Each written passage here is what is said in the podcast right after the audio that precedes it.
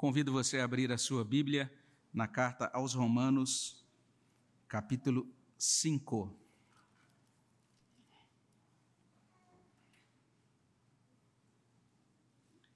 Carta aos Romanos, capítulo 5.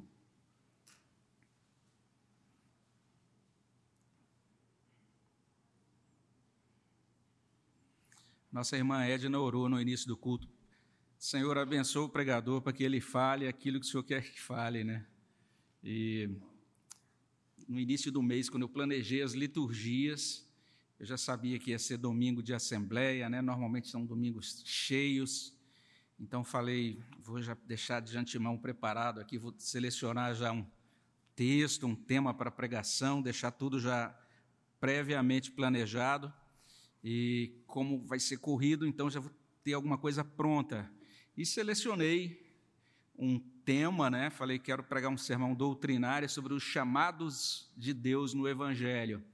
E selecionei ali um, uma pregação que eu já tinha pronta já há algum tempo, né? Uma pregação que eu preparei em 1998, a primeira versão dela. Então estava mais do que pronta.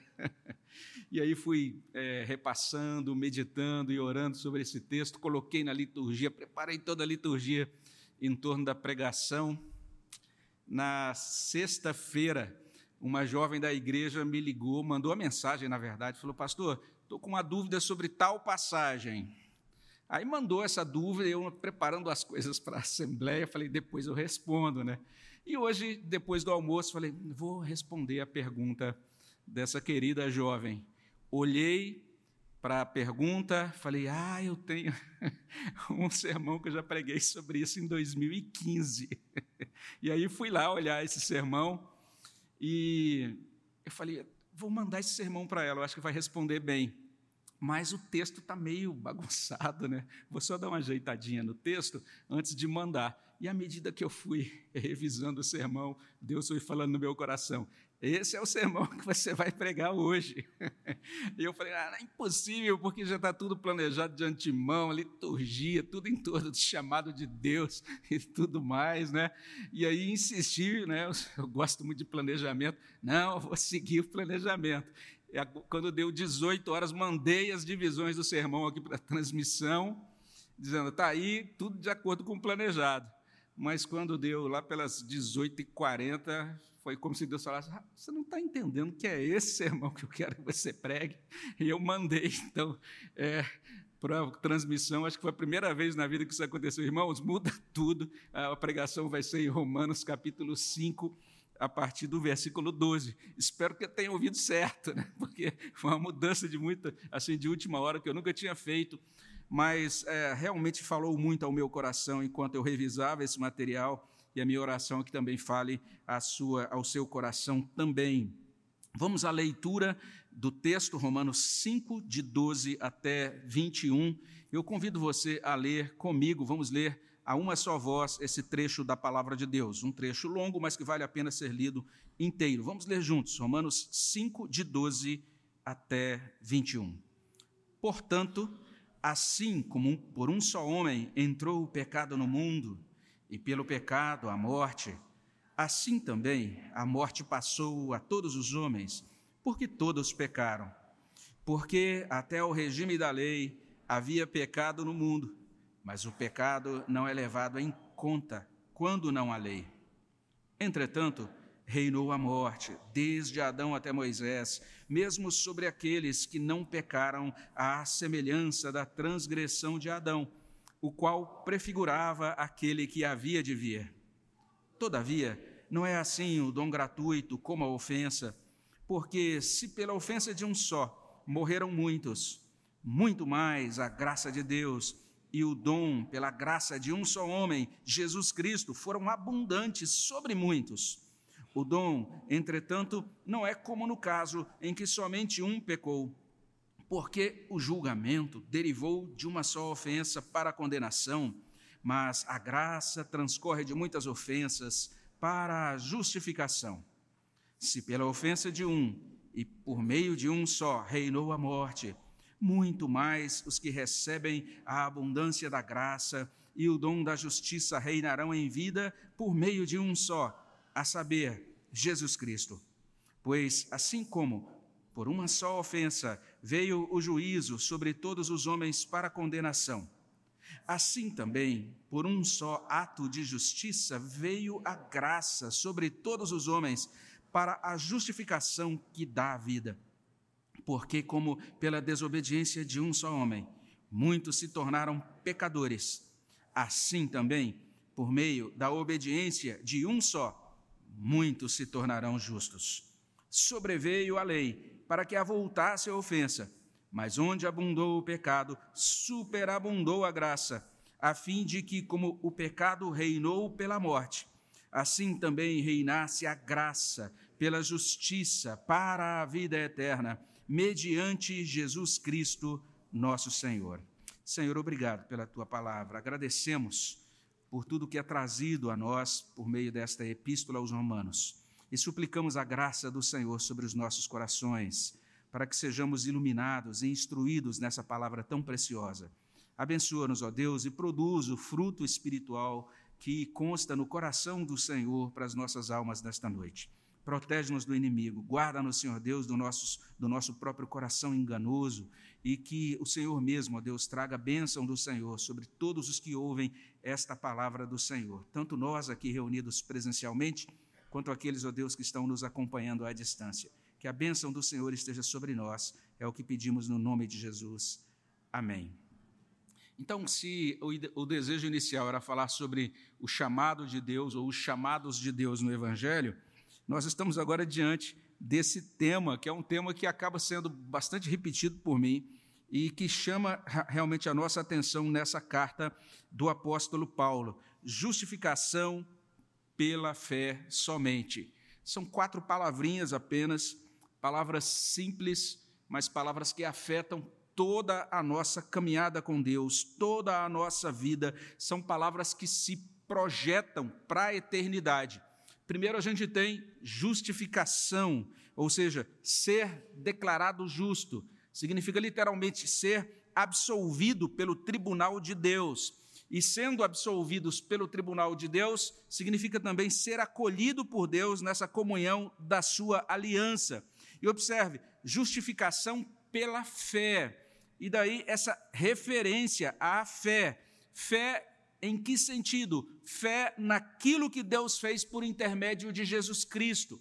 Essa, é, essa também é uma, uma tônica do apóstolo Paulo na carta aos Romanos. Ele está argumentando, desde o capítulo 4 dessa carta, sobre a pessoa de Cristo, sobre a obra de Cristo. Ele vai nos ajudar a compreender como Cristo resolveu o problema do pecado, nos livrou da sentença e da just, é, a, a sentença do castigo de Deus Fé, de acordo com a carta aos Romanos, é fé naquilo que Jesus realizou, é confiança no modo de salvação estabelecido por Deus.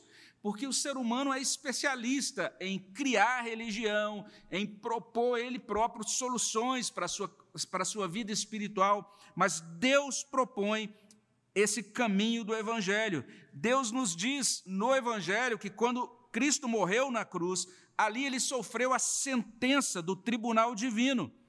Mas ele não merecia estar lá, ele não merecia ser castigado por nenhum pecado, porque ele nunca pecou. E é aqui que está o Evangelho. O Evangelho traz exatamente isso. Jesus tomou o lugar dos pecadores voluntariamente, ele me substituiu, ele fez isso por mim, ele fez isso por você, ele fez isso por todos aqueles que crerem nele. E agora, a justiça de Deus, esse é o argumento de Paulo aqui em Romanos, foi não apenas revelada, mas essa justiça de Deus foi absolutamente satisfeita. É o que lemos em Romanos, capítulo 1, versículo 17. A justiça de Deus é revelada no Evangelho. Então, quando alguém pergunta para a gente, será que Deus é justo? Será que Deus realmente castiga a transgressão, castiga o pecador? Então nós dizemos com muita tranquilidade: sim, todo pecado torna o transgressor réu de morte. E Deus castiga o pecador. E ele faz isso literalmente, efetivamente, quando esse pecador não se converte, Ou seja, todo homem será julgado após a sua morte física, vai mergulhar em morte espiritual eterna por causa dos seus pecados, mas o Evangelho traz esperança. O Evangelho vai pontuar essa, essa solução de Deus. Se o pecador crer nesse ato da salvação que Deus realiza por meio de Cristo, Deus transfere essa culpa do pecador para Jesus Cristo. Deus castiga literalmente Jesus no lugar do pecador. E Deus declara o pecador justo, baseado nos méritos de Jesus. Essa é a doutrina da justificação pela fé somente. Dito de outro modo, Jesus satisfaz plenamente os requerimentos da lei e da justiça. Ao sacrificar o seu filho ali na cruz, Deus demonstra que ele é ao mesmo tempo justo e justificador daqueles que têm fé em Jesus, é o que Paulo diz lá em Romanos 3, 26. E veja só, esta é a fé que justifica. Justificação pela fé. É a doutrina apresentada em Romanos. Confiança em Jesus. Mas veja só, justificação pela fé somente. A confiança única e exclusivamente em Jesus Cristo e em nada mais. E dito isso, a gente pode olhar então para essa passagem. Paulo está terminando a explicação que ele dá nessa carta sobre essa doutrina. O capítulo 5 é a conclusão do argumento de Paulo sobre a justificação pela fé somente. E ele vai referir-se a essa doutrina várias vezes. Você vai encontrar no verso 16, para a justificação. No verso 17, dom de justiça. No verso 18, justificação que dá vida. No verso 19, justos. No verso 21, justiça para a vida eterna. E agora Paulo vai usar uma didática de contraposição. Ele vai, é como se ele dissesse: Vou terminar minha explicação sobre a justificação, sobre os efeitos, sobre os benefícios dela, apresentando duas figuras. E a partir desse momento, ele vai nos apresentar, de um lado, a figura de Adão e suas obras, e do outro lado, ele vai apresentar-nos a figura de Jesus Cristo e as suas obras. Então, esse argumento de Paulo é desdobrado em três divisões. A primeira delas é a seguinte: toda a humanidade está incluída na pessoa e nas obras de Adão. Paulo começa o seu argumento assim, nesse capítulo 5, a partir do verso 12. Toda a humanidade está incluída na pessoa e nas obras de Adão. Olha o que consta lá, verso 12 até 14. Porque assim como por um só homem entrou o pecado no mundo, e pelo pecado a morte, assim também a morte passou a todos os homens, porque todos pecaram.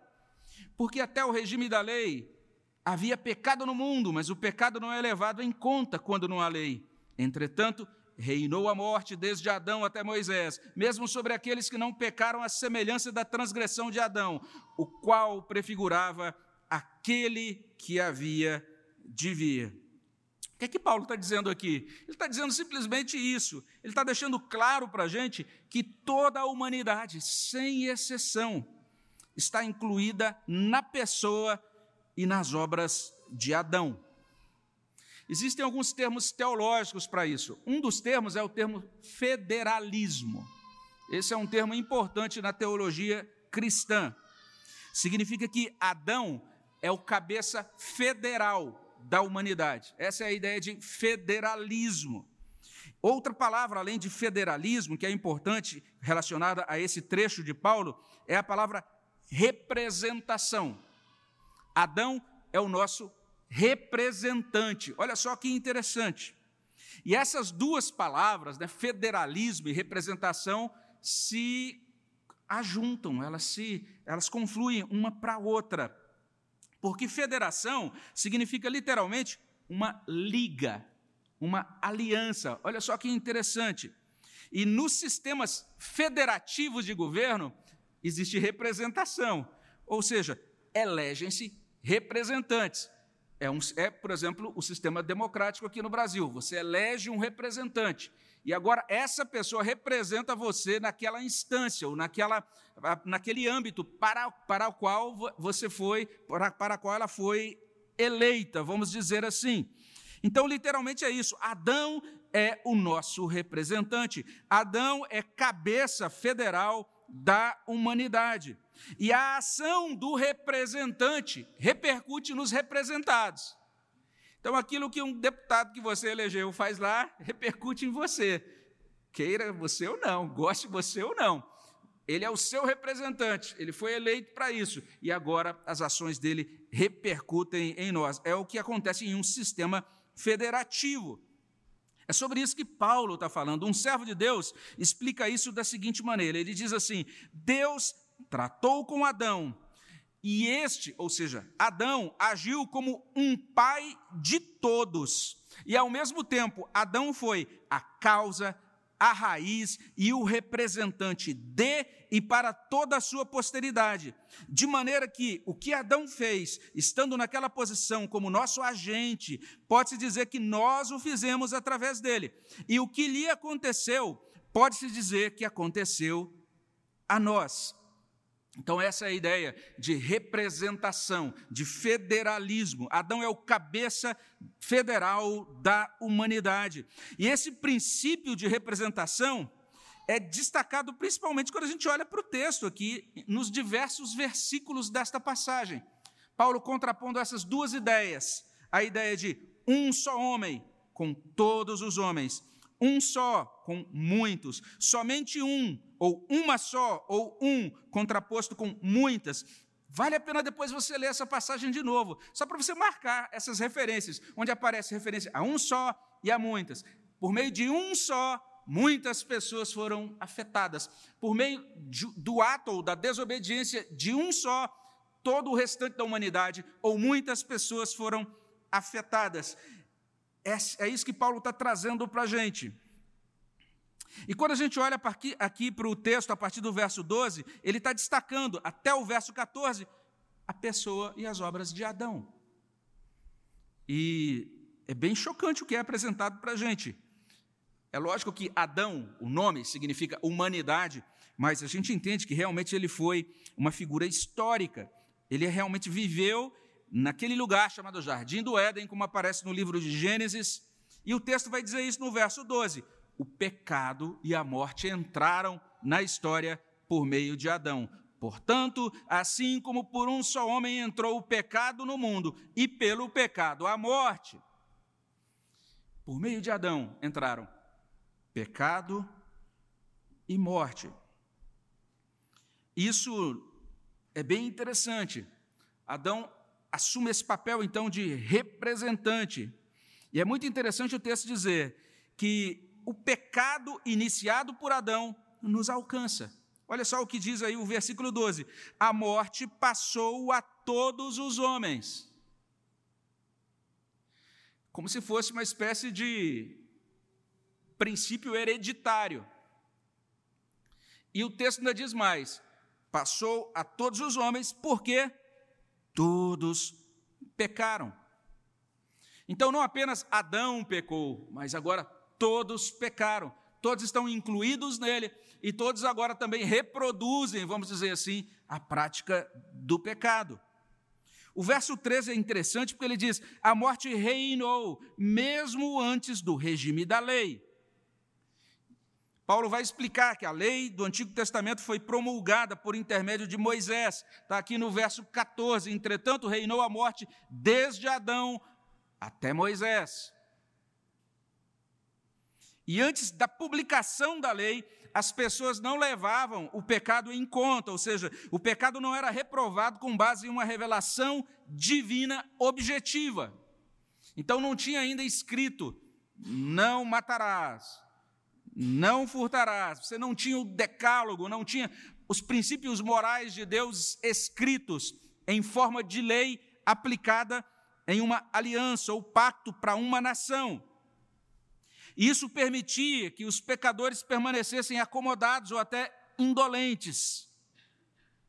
O que Paulo está fazendo é o seguinte: ele está traçando uma linha de morte desde Adão até Moisés. É nesse sentido que ele diz que a morte reinou mesmo antes do regime da lei. Então, esse é o estado do homem sob Adão. E ainda que os descendentes de Adão não cometam o mesmo pecado que ele cometeu, mas eles também pecam. Se nós somos sinceros, nós vamos ter que admitir isso, que nós atualizamos o pecado pecando do nosso jeito. Tem inclusive um ditado que diz isso, né? Trair e coçar é só começar. Mas a gente pode até atualizar isso e dizer assim: pecar e coçar é só, come é só começar, porque todos nós cometemos pecado. Calvino explica isso da seguinte maneira: olha o que ele diz. Pecar, como o termo é usado aqui, significa ser corrupto e viciado. Quem diz isso é Calvino. A depravação natural que trazemos no ventre de nossa mãe, embora não produza seus frutos imediatamente, é, não obstante, pecado diante de Deus e merece punição. Isso é o que se chama pecado original.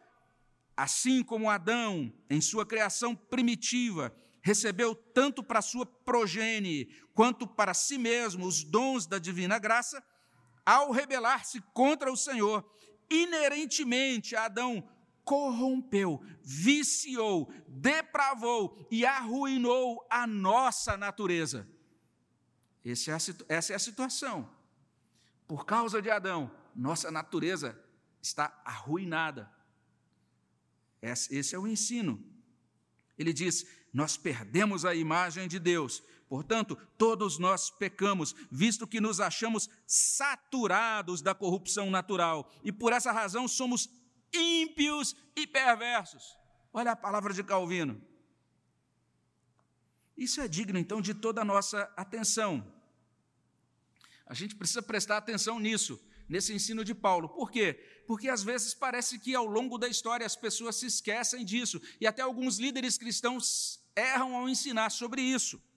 No século V, por exemplo, nas ilhas britânicas surgiu um monge chamado Pelágio. E Pelágio dizia o seguinte: olha o que ele ensinava. Ele dizia: o pecado de Adão afetou somente ele próprio. E todos os seres humanos, a partir de Adão, escolheram pecar. Desse modo, não existe um pecado original transmitido à raça humana. Esse é um ensino chamado pelagianismo, que diz que o homem não é depravado na sua natureza interna, que o homem tem liberdade para pecar ou não, para fazer as escolhas com relação a Deus ou não. Pelagianismo. Esse ensino foi combatido, foi declarado heresia. Quem combateu o pelagianismo foi Agostinho de Hipona. E eu sei que isso pode parecer muito teórico, mas a, a, questão é que nós somos cercados por doutrina pelagiana, por gente que parece dizer: olha, você deve crer em Deus, e você deve caminhar com Deus, e você tem que tentar, você pode ser bom e deve ser melhor, deve acordar todo dia querendo ser um ser humano melhor. Mas Paulo está dizendo: a gente não dá conta, nós somos, a gente é marcado por Adão. Nós estamos nele, nós nascemos nele, por conta disso, nós agora estamos é, debaixo desse peso do pecado. Nós precisamos compreender isso. Isso nos, nos conduz então ao segundo ensino. Não apenas todas as pessoas são incluídas na pessoa e nas obras de Adão, mas graças a Deus, olha o que Paulo diz: todos os crentes estão incluídos na pessoa e nas obras de Jesus Cristo. É isso que Paulo traz para a gente nessa carta aos Romanos. Ele é como se ele dissesse: olha para o estrago que Adão fez. E agora ele vai dizer, por isso que a gente diz, disse no início, ele vai aqui ensinar por meio de comparação. Olha o estrago que Adão fez, e agora ele vai nos ajudar a compreender. Olha a bênção que Cristo trouxe para a gente. Verso 15: Todavia, não é assim o dom gratuito como a ofensa. Porque se pela ofensa de um só morreram muitos, e agora ele diz: muito mais a graça de Deus e o dom pela graça de um só homem, Jesus Cristo, foram abundantes sobre muitos. Mais uma vez aquela ideia de um para muitos. Adão, aquele único homem, estragou a vida de muitos. Cristo, o redentor, um único redentor, abençoa a vida de muitos. Paulo está dizendo isso. Todos os crentes estão incluídos na pessoa e nas obras de Cristo. Se Adão é o cabeça, o representante da humanidade do ponto de vista natural, Cristo é o cabeça, é o representante de uma nova humanidade, da igreja do Senhor, da igreja dele. E veja só o que a palavra de Deus está trazendo para a gente. Nós somos incluídos nas, na pessoa e nas obras de Cristo. Assim como nascemos incluídos na pessoa e nas obras de Adão, agora, se somos cristãos, se cremos em Jesus, somos incluídos na pessoa e nas obras de Cristo. A gente não precisa se demorar aqui, basta admitir isso. Esse texto está batendo na mesma tecla de representação, só que agora focado em Cristo. Não apenas aquilo que um só, Adão, fez de ruim, é destacado aqui. E não apenas isso tem consequência para toda a posteridade, todo o gênero humano é corrompido pelo que Adão fez.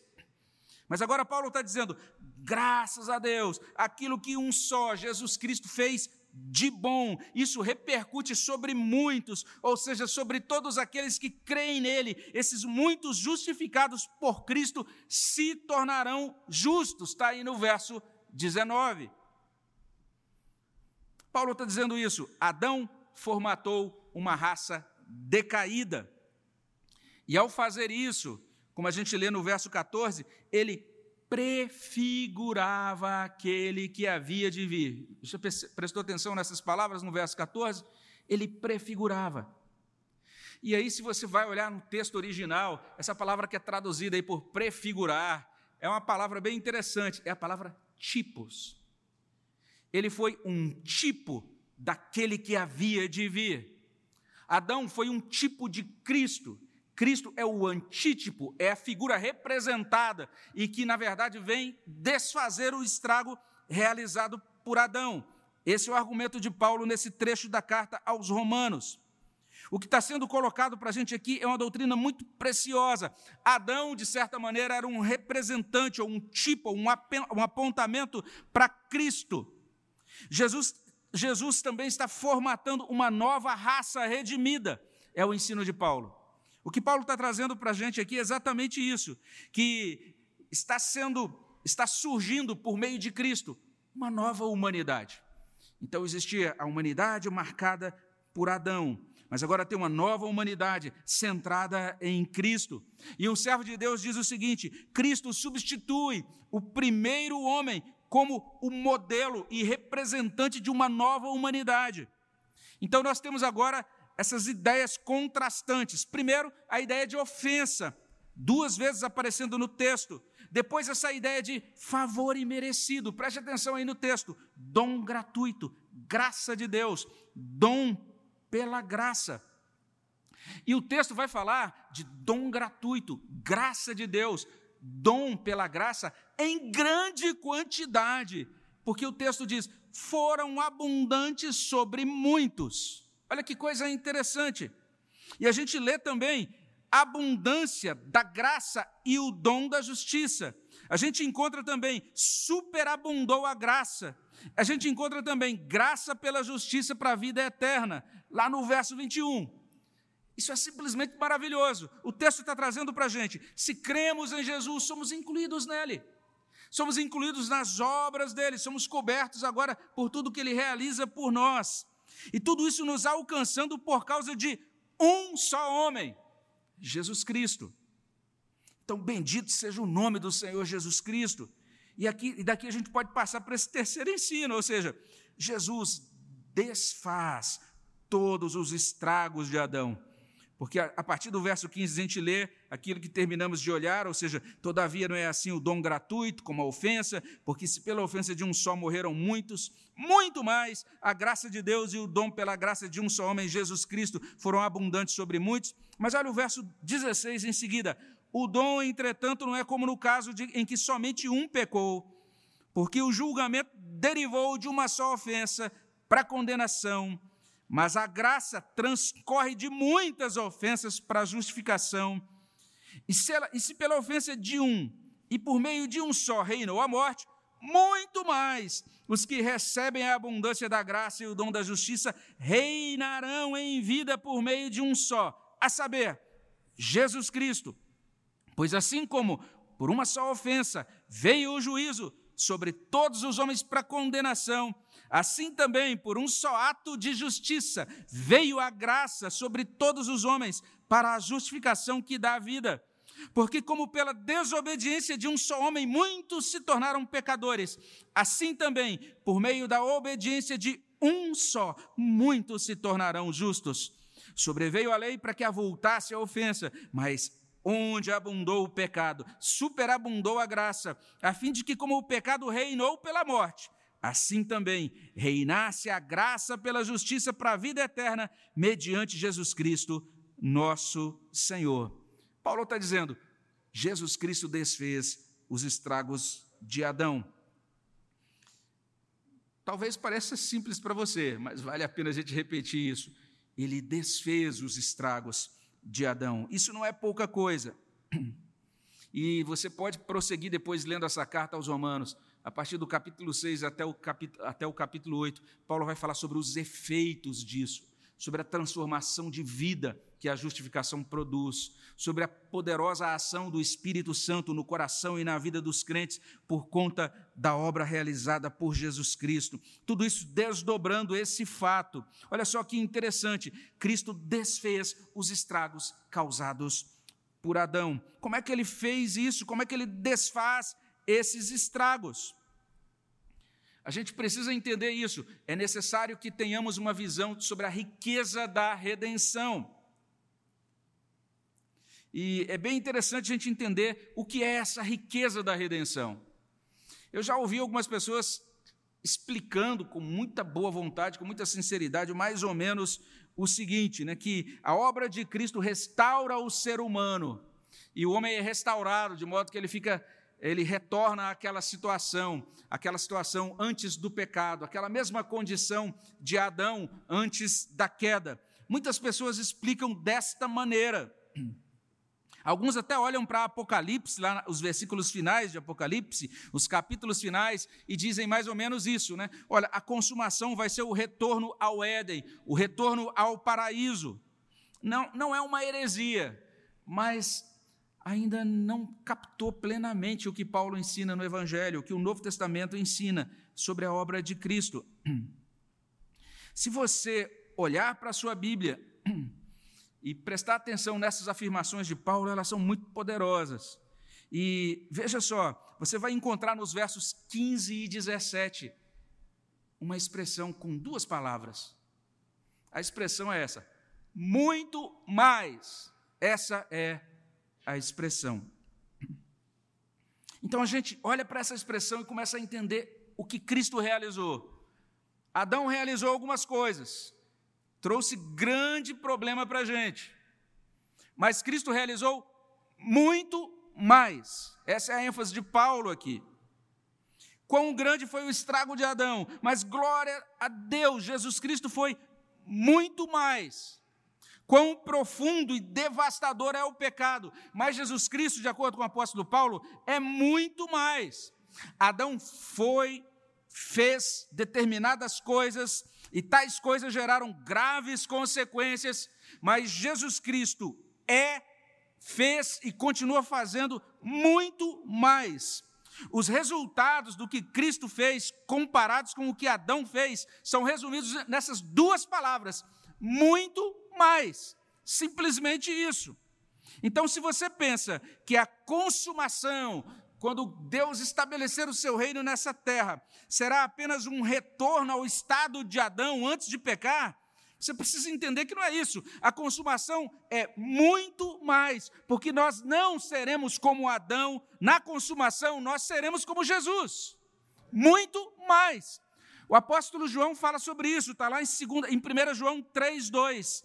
Amados, agora somos filhos de Deus e ainda não se manifestou o que haveremos de ser sabemos que quando ele se manifestar, seremos semelhantes a ele, porque haveremos de vê-lo como ele é. Ou seja, no reino consumado, nós não poderemos pecar. Olha só o que a palavra de Deus traz para a gente. No reino consumado, nós seremos plenamente santos. A nova terra não vai correr esse risco de ser maculado por uma nova queda, porque como Deus, nós nunca mais iremos pecar. Então isso pode ser resumido assim: Jesus Cristo nos garante a justificação que dá a vida. Olha aí no verso 18. É muito interessante essa palavra do apóstolo Paulo no verso 18. Pois assim como por uma só ofensa veio o juízo sobre todos os homens para condenação, assim também por um só ato de justiça veio a graça sobre todos os homens para a justificação que dá vida. E se você não consegue bem entender é, isso, é porque realmente trata-se de algo sublime. E se você olha o verso 21, fica mais sublime ainda, porque ele fala que nós somos incluídos no reinado da graça pela justiça para a vida eterna. O que, que significa isso? Nós agora sermos incluídos nesse reinado da graça pela justiça para a vida eterna. Você fala, ah, eu não consigo entender isso, não, nem eu. Olha só que coisa sublime, Paulo está falando de algo que Deus realiza em nós, que opera transformação em nós, que nos assegura da vida eterna. A gente tem muito a meditar nessas palavras doces, graça pela justiça para a vida eterna. E tudo conflui, tudo termina dessa maneira. Tudo vem até nós por meio de Cristo. Olha o verso 21. Mediante Jesus Cristo, o nosso Senhor. Então a gente pode até conferir isso com 4:25, que fala que ele foi entregue, ou com, por, podemos conferir com 5:11, quando diz que é por intermédio dele que nós somos agraciados. Paulo está dizendo isso.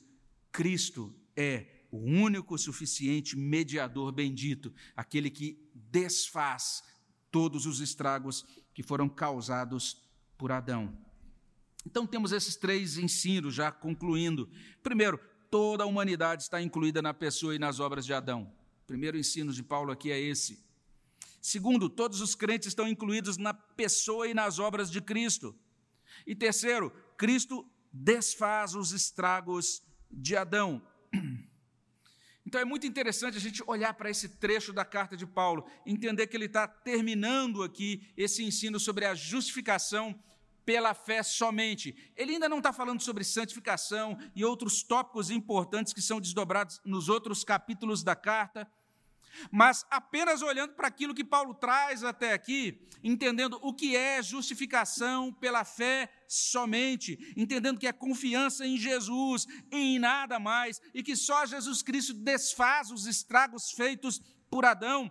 Diante dessas verdades, nós podemos jogar fora todos os penduricalhos. Diante dessas verdades, trazidas pelo apóstolo Paulo, nós podemos jogar fora toda superstição, toda magia, toda feitiçaria, toda confiança na intercessão de Maria ou na intercessão dos santos, também todas as penitências, toda a ideia de sabedoria ou de justiça próprias, qualquer ideia de méritos por obediência de lei, nós podemos entender que é inútil todo ativismo religioso, nós devemos entender que devemos jogar fora todo julgamento orgulhoso, a ideia de que somos melhores do que os que não são da nossa mesma religião. Paulo está dizendo: todos nascemos debaixo da mesma sentença, e é por graça, e é somente por Jesus Cristo que nós somos acolhidos e salvos por Deus. E ainda que em todo tempo deva haver temor e tremor reverentes a Deus, é como se Paulo estivesse dizendo aqui: fora com todo o medo que causa afastamento de Deus. Paulo está dizendo: nós que cremos, estamos em Cristo. Olha o que ele diz: nós fomos reconciliados. Agora nós temos paz com Deus mediante Jesus Cristo. É o início desse capítulo 5. Se você olhar o capítulo 5, logo lá no início, Paulo vai dizer isso. Agora nós temos razão para nos gloriar na esperança da glória de Deus. Paulo vai dizer isso também lá no início desse capítulo 5. Agora nós podemos nos gloriar no próprio Deus por nosso Senhor Jesus Cristo e até as tribulações são agora transformadas em academia que desenvolve a nossa musculatura de perseverança, de caráter, de esperança. Tudo isso por conta de Jesus Cristo, quem Ele é e o que Ele faz por nós. É isso que está contido nessas quatro palavrinhas: justificado pela fé somente. E se essa doutrina da justificação pela fé somente. Não mexe com o seu coração, não faz você dar glórias a Deus, não faz você se alegrar diante de Deus e talvez até se emocionar diante de Deus, você tem que checar o seu coração. Provavelmente você ainda não é convertido, provavelmente você ainda está nas trevas, porque essa doutrina é impressionante. Nós precisamos nos colocar diante de Deus para que Ele nos visite com graça, para que entendamos o que significa justificação pela fé somente. Essa doutrina bate de frente com o pelagianismo. O pelagianismo continua popular. Na cultura de hoje, as pessoas gostam muito dessa ideia do pelagianismo. Elas não se sentem confortáveis com a doutrina, com a afirmação de que possuem uma natureza profundamente marcada pela queda. Nós gostamos de achar que damos conta do recado, que ganhamos pontos no videogame espiritual usando as nossas habilidades naturais. Mas a Bíblia está dizendo aqui em Romanos que as coisas não são assim. Toda a humanidade está incluída na pessoa e nas obras de Adão. Então, nós precisamos compreender isso. É uma boa oportunidade para pedirmos a Deus perdão por nossa petulância e pedir a ajuda dele para confirmar em nós esse entendimento da graça absoluta e incondicional para a nossa salvação. Mas a gente pode também e deve fazer isso por fim. A gente deve se alegrar em Deus por nosso representante. Já aconteceu isso com você? Época de eleição, você vê a propaganda do indivíduo na televisão, fala, oh, esse aí sim é o meu candidato, vou votar nele. Aí, quatro anos depois, você fala, que raiva que eu estou daquele indivíduo, votei, não fez nada, então fez até algumas coisas que foram o oposto, né? Fiquei chateado com esse meu representante. Mas com relação a Cristo não é assim. A gente só tem razões para se alegrar com Cristo como nosso representante. Que bênção é saber que Ele realiza muito mais. Então agora a gente pode olhar para a miséria da nossa alma, à, luz do juízo de Deus revelado nessa carta aos Romanos, lá em Romanos 1, 18 em diante, ele diz: a ira de Deus se revela sobre toda a impiedade da humanidade. E a gente pode agora contemplar Jesus Cristo crucificado e ressurreto. A gente pode olhar para o amontoado de asneiras que somos nós e também para, os nossos, para o nosso desempenho vergonhoso. E a gente pode enxergar essa glória da justiça de Cristo e o sangue de Cristo varrendo tudo, limpando tudo, transformando tudo. Antes era somente nós, vermes vis. Agora somos nós em Cristo. Somente a graça, muito mais, é o que diz o apóstolo Paulo. Sem ele, nós seríamos um ajuntamento cheio de infecção, inveja e ressentimento. Mas nele nós somos muito mais, é o que diz Paulo nessa passagem. Sendo assim, nós podemos nos refestelar em ações de graças, louvando ao Senhor por essa tão poderosa redenção. Amém, meus irmãos? Vamos orar ao nosso Deus. Senhor, traz essa palavra para o nosso coração, derrama graça sobre nós e ajuda-nos a responder com verdadeira adoração no nome de Jesus. Amém.